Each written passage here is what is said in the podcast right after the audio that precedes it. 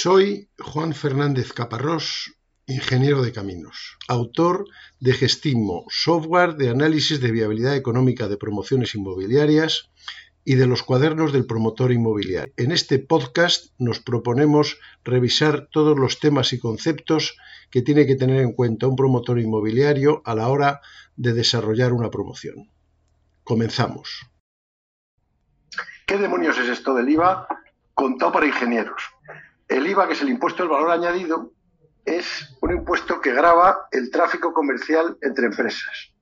Bueno, entre empresas y al final entre, eh, habrá un particular siempre al final. y el impuesto de transmisiones patrimoniales onerosas es un impuesto que se genera para las operaciones de venta de inmuebles. Son incompatibles. O sea, cuando hay IVA no hay transmisiones patrimoniales y cuando hay transmisiones patrimoniales no hay IVA lo principal es que el impuesto de transmisiones patrimoniales, que una vez es ITP, impuesto de transmisiones patrimoniales, y otra vez es TPO, transmisiones patrimoniales onerosas, es lo mismo, eh, es un coste para nosotros. Y el IVA, como ya hablamos en los anteriores módulos, pues no es un coste, se acaba recuperando. Entonces, en principio, si podemos, pues nos tenemos que agarrar al IVA siempre que podamos. No hay, no hay, no siempre se puede o alguna vez en algún caso particular no nos interesa. Principalmente eh, el IVA tiene que haber, el, vendedor tiene que ser empresa. O sea que si nosotros le estamos comprando el solar a un señor, a don Mariano Pérez, pues transmisiones patrimoniales y a por Dios. Si lo estamos comprando a, a la Sareb o a Paperfusa Incorporate, pues entonces puede haber IVA puede, que no. Principalmente se debe a una entrega de bienes, en nuestro caso la compra solar de bienes inmuebles. El sujeto pasivo es el que entrega la cosa, para entendernos, ¿eh? porque luego está el sujeto pasivo, en estas ¿Cuándo hay IVA? Tiene que haber una compra, si nos centramos un poquito en el solar, tiene que haber una compraventa. O sea, la contraprestación tiene que ser onerosa. Eso quiere decir que si me lo regala mi padre, no. Sea, a mí el solar me lo da mi, abuelo o me lo dona un señor, pues ahí no hay compra-venta y por lo tanto no se aplica el IVA. Estoy hablando de una tontería, ¿no? Pero bueno, que sea una entrega de bienes, o sea, que me den algo, en este caso el solar, o el dominio sobre el solar, o la capacidad de hacer algo sobre el solar. Luego ya veremos de qué es esta cosa tan rara que estoy diciendo. Y que la operación la realice un sujeto pasivo del IVA. El sujeto pasivo del IVA, pues es el que tiene que, pelearse con Hacienda. En general, y para hacerlo así fácil, una empresa. ¿eh? Si me vende un... Yo soy empresa, yo parto, bueno, nunca lo he dicho, creo, pero parto de la base que si estoy voy a hacer una promoción inmobiliaria, hacerla como persona física es un suicidio, porque entre otras cosas respondo con mis bienes presentes, pasados y futuros. Mientras que si soy una sociedad anónima o sociedad limitada, pues respondo con los bienes de la empresa. O sea que nadie debe hacer una promoción inmobiliaria siendo una persona física se constituirá en sociedad. Bueno, partimos de la base de que el que compra sociedad hay que ver si el que vende es sociedad. Y que también que se dedique al ejercicio de su actividad. Eso si lo ponemos al revés, digamos, si yo vendo eh, algo, soy un profesional o soy una empresa, pero no es el ejercicio de mi actividad, pues a lo mejor no estoy sujeto al IVA. Una empresa farmacéutica que vende un solar, pues eh, la actividad profesional no es inmobiliaria y habría, habría discusiones. Empezamos con el lenguaje raro. Hay las operaciones, o sea, la compraventa de lo que sea, pues en este caso del solar, pero de lo que toque, las hay que no están sujetas al IVA, que están sujetas y exentas de IVA, y que están sujetas y no exentas de IVA. Si no están sujetas es que no se aplica el IVA, que es cuando falte alguno de, de los casos anteriores. Que no sea una entrega de bienes, que no sea una empresa, en fin. Las que están sujetas al IVA y no exentas del IVA son las que pagan IVA. Casi todo está sujeto y no exento de IVA. Entonces, cuando yo compre el solar y vaya al notario, si está sujeta y no exenta porque me la esté vendiendo una sociedad, el solar, una sociedad inmobiliaria, no una una farmacia, aunque ya digo que eso es discutible, eh, pues yo mm, pagaré el IVA más el impuesto de actos jurídicos documentados porque vamos a una, a una escritura. ¿Cuándo ocurriría eso? Pues los solares, los terrenos edificables en curso de urbanización, cuando venda las viviendas en primera transmisión, cuando hago el edificio, creo viviendas y las vendo. Eso está sujeto y no exento. Sujeto y no exento quiere decir que pago bien, para entender. Cuando tengo un alquiler de algo que no sean viviendas, oficinas, locales comerciales, cuando tengo un alquiler con opción a compra, no me meto en alquileres, pero bueno, por decirlo, ¿no? Y siempre que el sujeto pasivo sea empresa, o sea, el que me, el que me venda. Y luego hay otras que están sujetas y exentas del IVA. Que entonces, cuando está sujeta y exenta del IVA, nos eh, podemos aplicar, pues tenemos que aplicar el impuesto de transmisiones patrimoniales. Eso sería venta de terrenos rústicos o no edificables. ¿De qué es un terreno en curso de edificación? Porque hay un momento ahí en que la finca rústica todavía no es un solar y ahí hay un momento de duda, pero que está resuelto por, por aquí cuando vendo una vivienda o lo que sea en segunda transmisión. O sea, yo la tengo desde hace 10 años, cuando estoy alquilando viviendas. Esas están sujetas y exentas al IVA. Este Y quiere decir que en teoría em, se le aplica el IVA, pero no se le aplica, porque está exento. ¿Qué ocurre? Que como a mí no me gusta pagar transmisiones patrimoniales porque es un coste, hay momentos en los que si yo estoy tratando con una empresa por ejemplo, voy a comprarle un local comercial a una empresa que tiene un local comercial, en fin, o un edificio para rehabilitar, eh, que lo tiene hace muchos años y que se lo compró a otro, es una segunda transmisión de ese edificio. Pues si segunda transmisión está sujeta y exenta del IVA, tengo que pagar transmisiones patrimoniales. Eso me, me cuesta dinero y me fastidia. Pero si los dos somos profesionales, hay una modalidad que es renunciar a la exención. Ya ven ustedes el guirigay de palabras. Pero si yo renuncio a la exención del IVA, porque puedo, eh, eh, algo, en, algo en segunda transmisión, un edificio a rehabilitar, está sujeto y exento del IVA. Si está sujeto y exento, yo puedo renunciar a esa exención y quedarme sujeto al IVA y entonces pagarlo. ¿Qué ocurre? Que cuando lo compre tendré que dar el 21% del IVA pero luego lo recupero. Mientras que si no, tengo que pagar el 10% y no lo recupero. Entonces, esto simplemente pues es el, el terminológico, pero en fin, así disfrutan los muchachos. Entonces, si yo compro un solar por IVA, luego tengo actos jurídicos documentados, porque hago la escritura y la escritura pues hay que pagar un impuesto. Si no está sujeto al IVA o está sujeto y exento, pues entonces pago transmisiones patrimoniales, que es otro impuesto. El de transmisiones patrimoniales eh, la diferencia fundamental actualmente eh, es que el IVA es un impuesto estatal, o sea, lo recauda la Agencia Estatal de Administración Tributaria, y transmisiones patrimoniales y actos jurídicos documentados son unos impuestos autonómicos, los recauda la Comunidad Autónoma de Murcia. O sea que el dinerito, el dinerito, eh, o va a Hacienda o va a Murcia y eso entre ellos pues les, les duele profusamente. Cuando iba, yo tengo que pagar actos jurídicos documentales. Ambos dos, transmisiones patrimoniales y actos jurídicos, son eh, impuestos eh, transferidos a las comunidades autónomas. Y entonces el IVA es único, menos en Canarias, que es otra cosa, y no me acuerdo si en Centro Melilla, y transmisiones patrimoniales, cada uno es de su padre y de su madre, en cuanto al, al impuesto. En Madrid es el 6%, en Cataluña o en Valencia es el 10. ¿eh?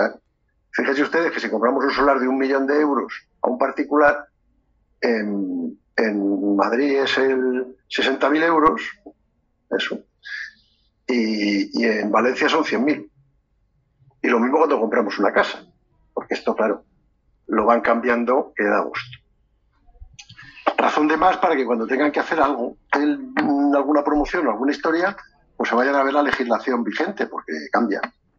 Entonces, transmisiones patrimoniales. Es un porcentaje entre el 6 y el 10, dependiendo de la comunidad autónoma, eh, y que es sobre el valor de las, que, se ponga la escritura. El valor que se pone la escritura es el precio del solar. y cuando sea otra cosa, es en lo que se valora eso. Por esta razón de que a las comunidades autónomas y Hacienda van por ahí, si, no se, si yo puedo renunciar a la exención, porque es entre empresas, y no renuncio, entonces me aplican un, impuesto de transmisiones patrimoniales más pequeño para llevarse mi pasta, ¿eh? que no se la lleve Hacienda. Esto es así de divertido. ¿eh? Pero bueno, si hay transmisiones patrimoniales en la compra un solar, no hay nada más. Si hay IVA, hay acto jurídico documentado. El acto, jurídico documentado se va a dar siempre que haga ya una escritura. Y hay unas cuantas veces que vamos a ir al notario. Si se renuncia a la exención, pues entonces la comunidad autónoma, algunas de ellas, pues nos castigan y dicen, ah, sí, ¿eh? no me quieres dar el dinero a mí, se lo quieres dar a doña María José Montero o equivalente, pues ahora te. Eh, esto es así.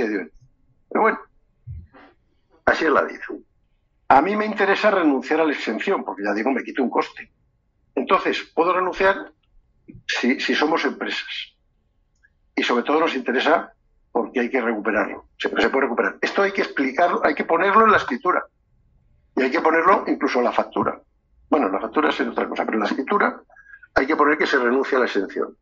Obviamente, tampoco lo digo ahora, debía decirlo, una escritura va a pasar por un notario, cuya única labor es que esa escritura no sea contraria a la ley y que las partes que se sientan delante de él pues sean los que son, que dicen ser, y además eh, acuerden lo que han acordado. O sea, es un, es un fedatario público, es un señor que da fe. Pero una de las cosas que da fe es de que se cumple la ley en lo que él ve en la escritura. Entonces, si yo digo, eh, renuncio a la exención y estoy haciéndolo con Mariano Pérez, pues dirá el notario, no, no, que no se puede renunciar a la exención porque ustedes no son empresa. O sea, que bueno, que se cumplan las cosas. Sigamos con el Guirigay. Cuando yo compro algo, pago lo que corresponde más el IVA correspondiente. En mi empresa soporto ese IVA porque tengo que sacar el dinero de algún sitio. Si me compro un solar de un millón de euros, tengo que dar 210.000 de IVA. Soporto 210.000. O sea que el IVA que yo doy, que es de cuando compro algo, se llama IVA soportado. Cuando vendo algo, cuando vendo una casa, o cuando eh, me dan la entrada y le hago emito la factura correspondiente, cuando soy yo el que emite la factura, esa factura tiene en lo que sea más el IVA ese IVA se lo repercuto al que me compra. Se llama IVA repercutido. Para entender. IVA soportado, el que sale de mi caja. IVA repercutido, el que entra. ¿A quién le repercuto yo IVA? Pues todo lo que vendo. ¿Qué, ¿Qué IVA soporto? Pues todo lo que compro. El solar, la obra, el notario, los arquitectos, el control de calidad. Siempre que me haga una factura, pues ahí lo tendré. Entonces, al final de los finales, yo hago una cosa que se llama la conciliación del IVA, que es que cuento el IVA soportado, el que ha salido, y le quito el IVA repercutido, y la diferencia, si me sale positiva, o sea, si he soportado más que repercutido, pues me tendría que dar Hacienda devolvérmelo. Si repercuto más que soporto, pues tengo yo que pagar Hacienda. Obviamente, salvo en casos excepcionales, si yo hago un negocio es porque compro a 8 y vendo a 10. Luego, al final del proceso, el IVA repercutido será superior al IVA soportado. Para, le, cobraré más IVA a los que me vendan, porque algo de dinero he ganado, ¿no? Entonces tendré que acabar liquidando Hacienda. Pero en el, en el caso particular de las promociones inmobiliarias, si compro el solar, tengo al principio de todo un IVA soportado fortísimo y yo no puedo empezar a liquidar el IVA repercutido hasta que no venda, que probablemente, como vimos en los módulos anteriores, por del día de la escritura a que empiezo a hacer las ventas porque me han dado la licencia, a hacer los, los contratos de venta, pues igual pasa un año. Entonces llegará un momento en el que le pediré devolución a Hacienda. En principio se hacen liquidaciones trimestrales. ¿eh? Eh, el uno a, a trimestre vencido el 20 de abril, el 20 de julio, el 20 de octubre, el 20 de enero, en fin. Y entonces, en ese momento se hace lo que se llama la conciliación, que es sumo repercutido menos soportado, y si tengo que ingresar ingreso, y si tengo que devolver, pues entonces acumulo esa devolución hasta el final del, del ejercicio fiscal, que es en diciembre. O sea que si yo compro un solar en enero y lo compro por IVA, pues estoy fastidiado porque estoy durante un año sin que me puedan devolver el IVA. Si lo compro en diciembre, muy más a gusto. Eso no quiere decir que compren ustedes los solares en diciembre, ¿no? Pero que simplemente por ese hecho, pues ahí hay un tema, un tema de importancia. Precisamente por eso, en las grandes empresas se permite hacer liquidaciones mensuales. Una liquidación mensual tiene mucho más follón desde el punto de vista contable, porque en lugar de hacer cuatro declaraciones al año, tiene que hacer doce. Y tiene la ventaja de que, digamos, Hacienda considera que cada liquidación mensual es, em, este, digamos, cerrada en sí misma. Con lo cual, si yo hago liquidación mensual del IVA y vendo en febrero, eh, compro solar en febrero, pues ya en marzo pido la devolución. Esto el contable se enfada muchísimo. En otros tiempos se hacía y luego ya veremos por qué no merece la pena hacerlo ahora. Está claro que una cosa es que yo le pida el dinero a Hacienda y otra cosa es que me lo dé. Pueden pasar siete, ocho, nueve meses o diez o lo que sea. Normalmente siete, ocho meses no hay quien te los quite. O sea que ese solar que yo compré, que he comprado ahora en este año en enero, hace diez meses, y tuve que poner 210.000 euros de IVA, a lo mejor lo recupero con suerte allá por el, lo, voy a pedir la devolución en diciembre, o sea, el 20 de enero, cuando haga la liquidación anual, y hombre, para septiembre del año que viene igual lo he recuperado. Problema de tesorería importantísimo.